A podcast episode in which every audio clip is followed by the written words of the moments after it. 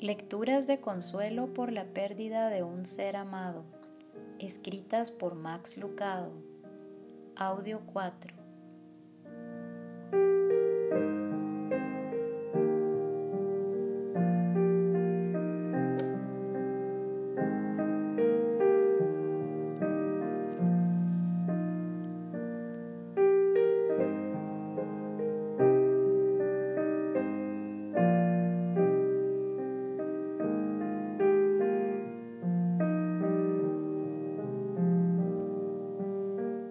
Fortalezcámonos sabiendo que en el Dios Trino hallamos esperanza y vida eterna. Confiemos en el único y verdadero Dios Todopoderoso, nuestro Padre Celestial. Creamos en su Hijo Jesucristo como nuestro único Salvador y Señor de nuestra vida. Y recordemos siempre que su Espíritu Santo mora en los que le amamos y nos consuela. Lectura al entrar en su presencia. Filipenses 1:21. Para mí el vivir es Cristo y el morir es ganancia. Así como un padre necesita saber si su hijo está seguro en la escuela, nosotros anhelamos saber que nuestros seres amados están seguros en la muerte anhelamos la confirmación de que el alma va inmediatamente a estar con Dios. Pero ¿nos atrevemos a creerlo? ¿Podemos creerlo? De acuerdo con la Biblia, podemos. La Biblia es sorprendentemente silenciosa sobre esta fase de nuestra vida.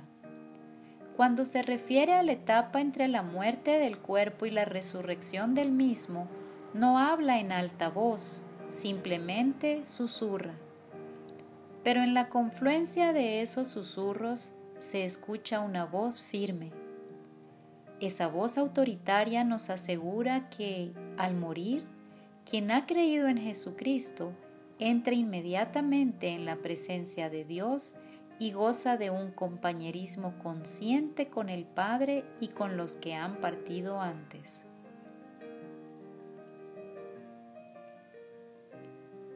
Lectura en los brazos de Dios. Juan 11:26. Jesús dijo, y todo aquel que vive y cree en mí no morirá eternamente. No nos gusta decir adiós a quienes amamos, ya sea en una escuela o en un cementerio, la separación es dura. Está bien que lloremos, pero como cristianos no hay razón para la desesperanza. Ellos sentían dolor aquí, pero no sienten dolor allá. Ellos luchaban aquí, pero no luchan allá. Tú y yo podríamos preguntarnos, ¿por qué Dios se los llevó? Pero ellos no, ellos entienden. En este mismo instante están en paz en la presencia de Dios. Cuando hace frío en la tierra, podemos consolarnos sabiendo que nuestros seres amados están en los cálidos brazos de Dios y cuando Cristo venga, podremos abrazarlos también.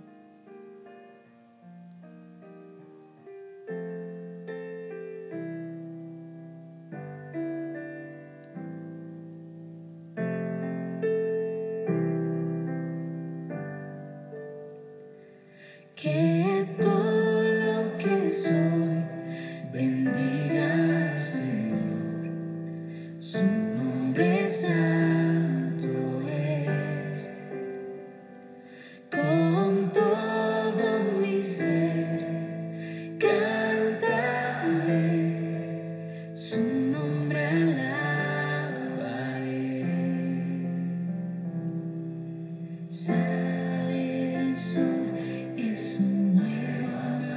His.